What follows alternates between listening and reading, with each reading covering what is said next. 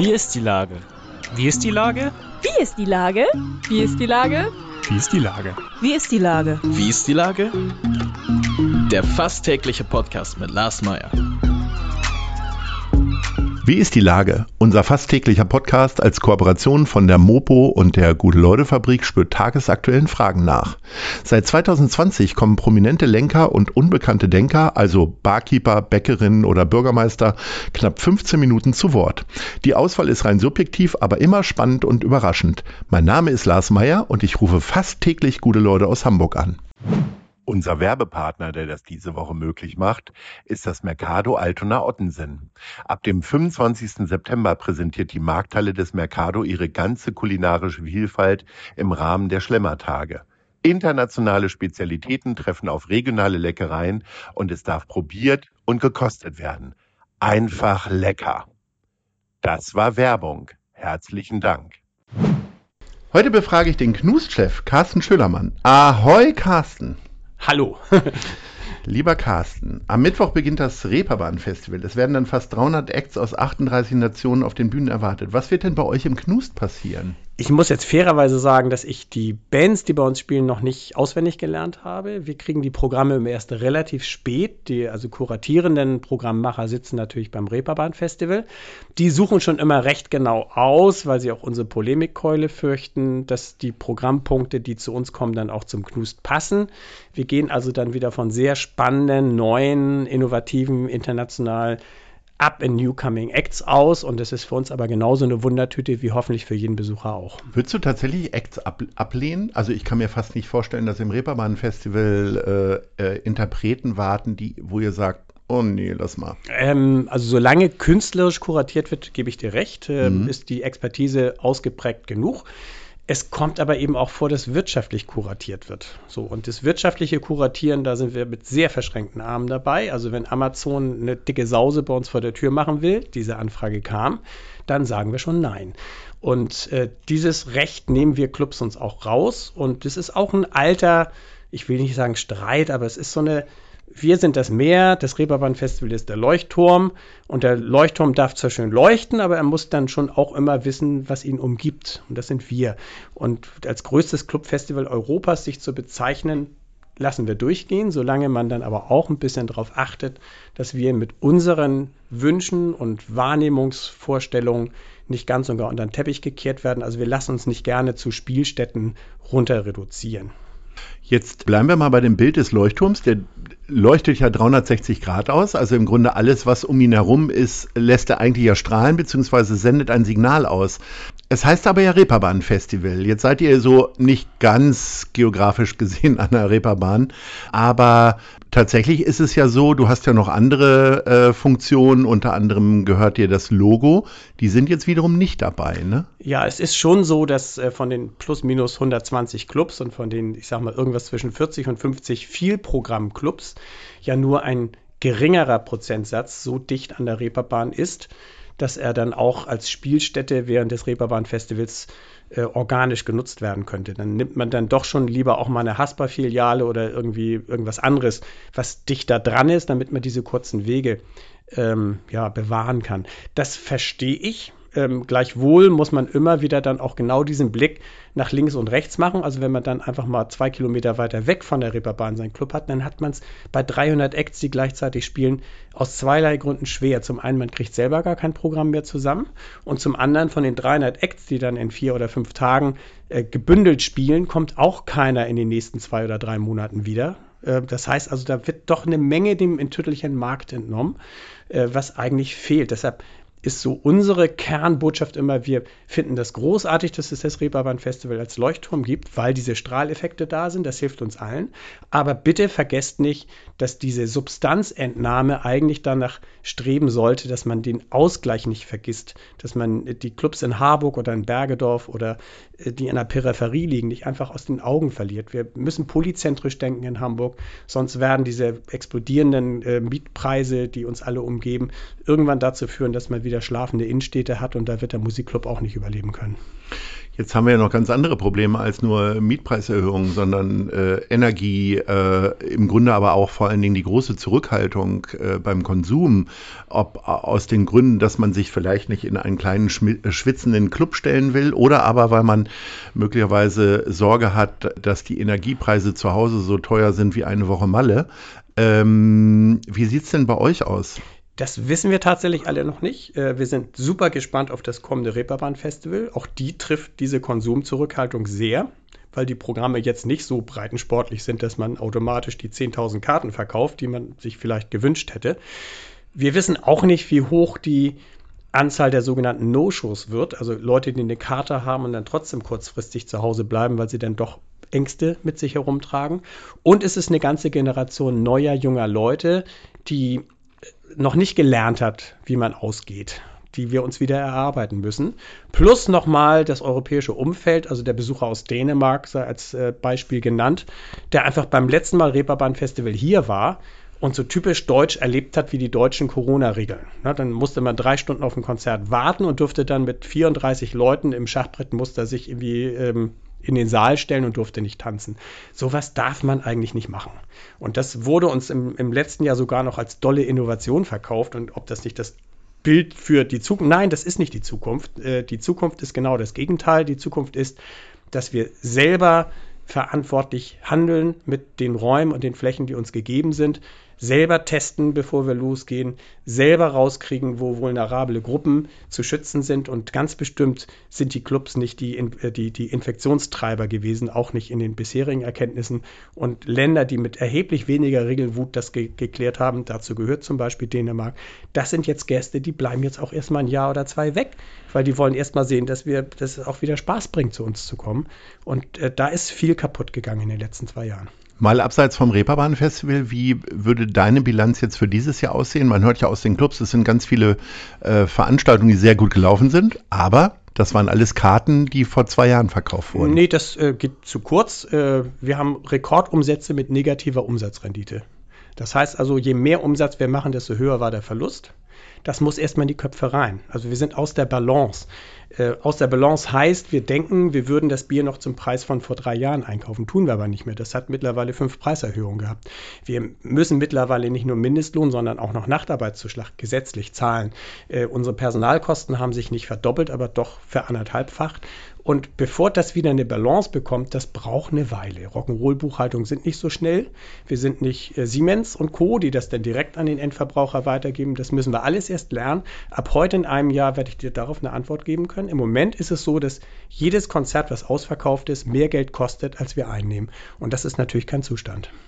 Wann wirst du das korrigiert haben, einigermaßen? Also wie sehr gehen denn eure Bookings jetzt so in die Zukunft gerade? Naja, das ist ja das gleiche Elend. Das äh, Booking war äh, bereits vor sechs Monaten für den kompletten Herbst und Frühjahr 23 ausgebucht und jetzt platzen die Konzerte wieder weg, weil jetzt gerade alle bemerken, dass man zum einen die Kaufzurückhaltung hat, zum anderen die Kosten so explodiert sind. Und jetzt werden ganze Tourneen wieder abgesagt, weil sie nicht genug Karten verkaufen oder sich schlicht verkalkuliert haben.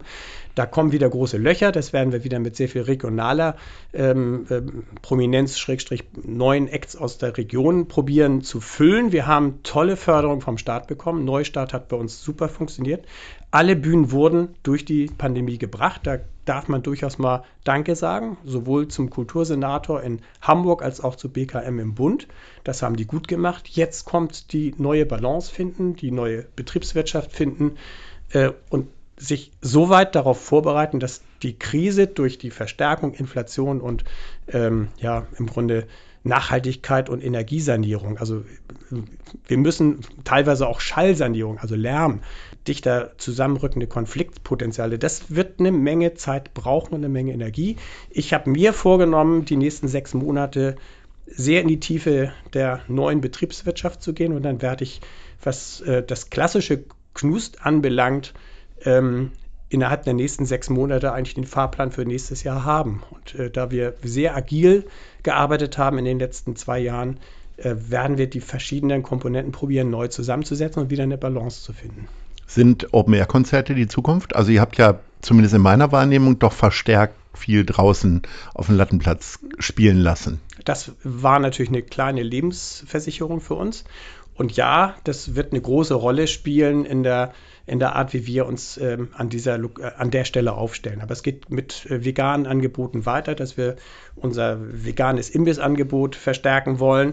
Es geht auch zu kombinierten neuen Angeboten, dass ich sage, warum soll ich nicht das Gleiche machen, was Panem et Circenses vorgemacht hat? Ein Konzert mit irgendwie Anna Depenbusch einfach mal für 79,99 verkaufen und dann aber ein veganes Menü für die oberen 40, 50 Plätze, so dass man ne, nach Soundcheck und, und nach hinten raus äh, Konzertbeginn, da, da kriege ich ein ganzes veganes Menü serviert.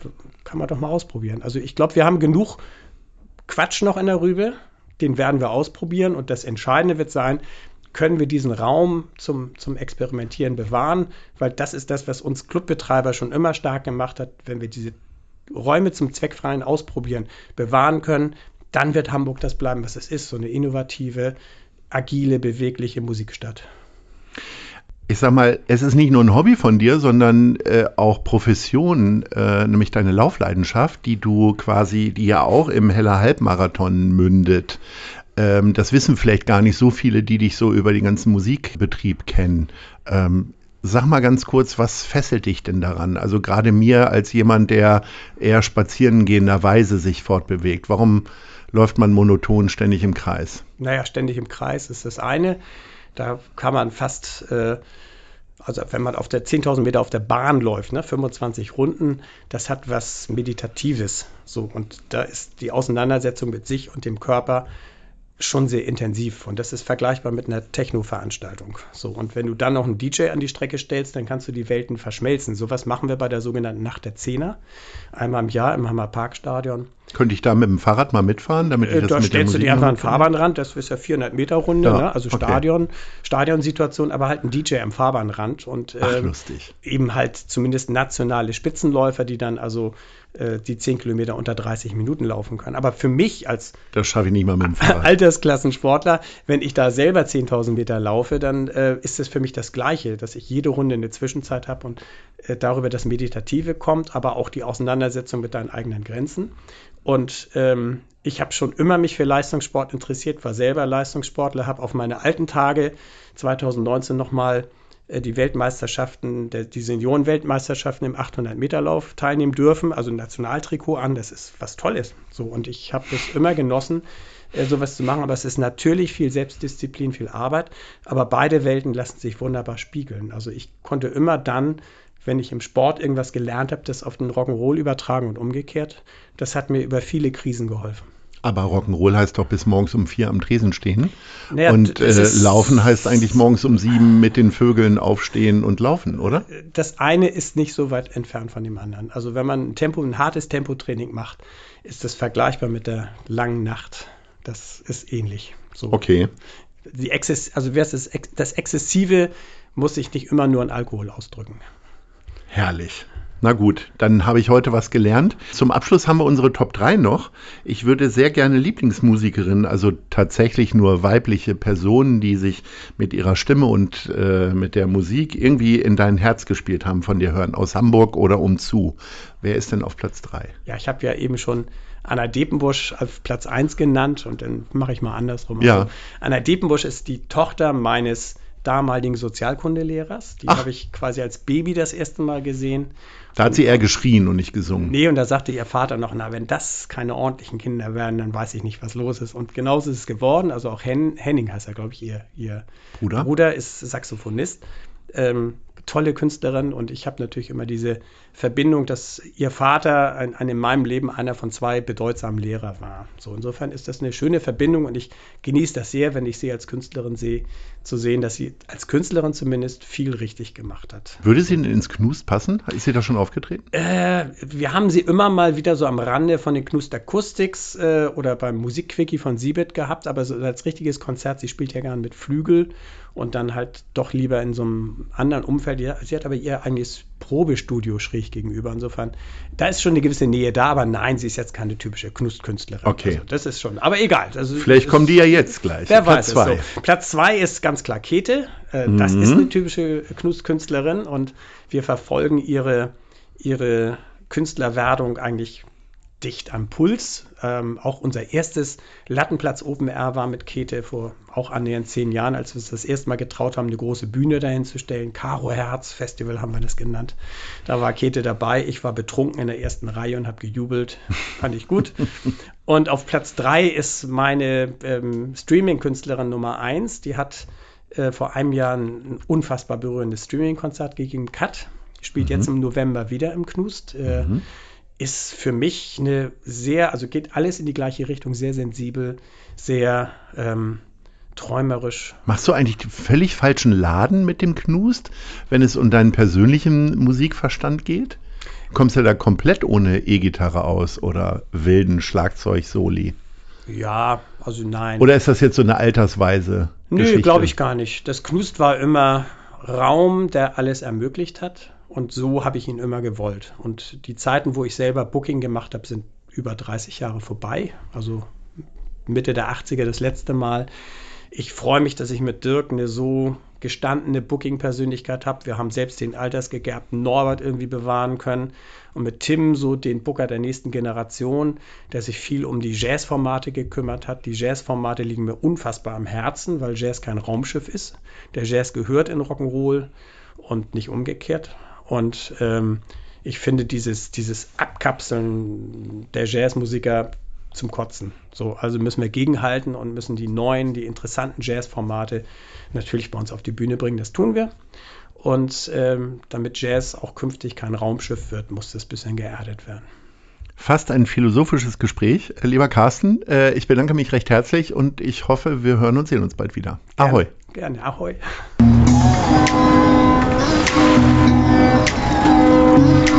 Eine Produktion der Gute-Leute-Fabrik in Kooperation mit der Hamburger Morgenpost.